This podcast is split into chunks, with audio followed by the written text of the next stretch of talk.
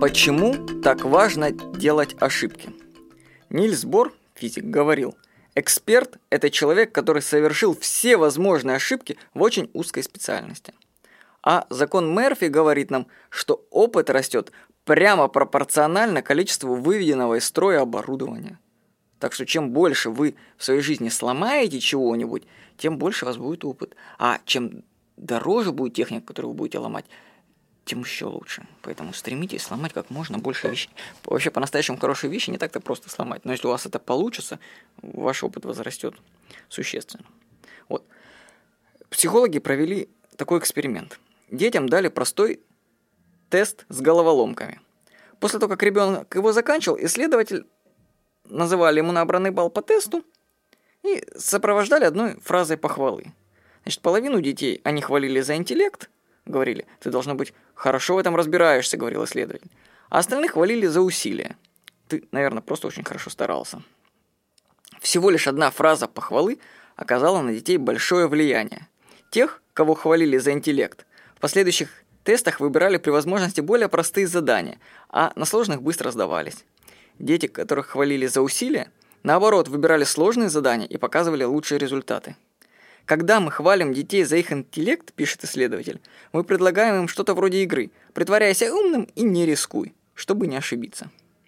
Может быть, по этой причине некоторые умные люди не добиваются успеха? Они просто не берутся за дела, в которых могут ошибиться. А кто не играет, тот и не проигрывает. Вот их логика. Ошибаться нужно как можно чаще и быстрее, между прочим. Считайте это не ошибками, а экспериментами. Результат не провал, а обратная связь. Ошибки говорят нам о том, что наша картина мира может быть несовершенна. И теперь мы можем ее улучшить. Кстати, Роберт Киосаки, книги, которые я вам настоятельно рекомендую почитать, именно пишет, что именно по этой причине троечники превосходят отличников. Отличники за время обучения в школе стремятся решать готовые задания и не совершать ошибок. Их за это награждают. Понимаете? То есть они боятся ошибиться, чтобы получить тройку. А в бизнесе все наоборот. Нужно, та, невозможно не ошибиться ни разу. То есть нужно как можно больше ошибаться. Я знаю людей многих, они кандидаты технических наук и других наук, и они не берут, они умные очень люди, но они не берутся за какие-то проекты, потому что я вижу, что чувство собственной важности просто не позволяет им провалиться. Понимаете? Особенно этим преподаватели вузов страдают. Они настолько считают себя, ну, я сам таким был, как бы не то что самоуверенным, чувство собственной важности, превосходства, что вот мы такие крутые, вот у нас тут студенты, они нас слушают, и мы самые умные.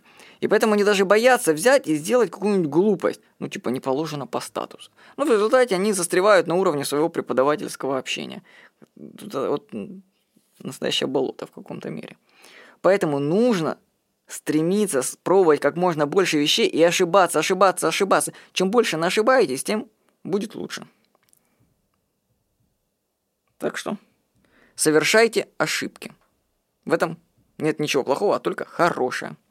С вами был Владимир Никонов.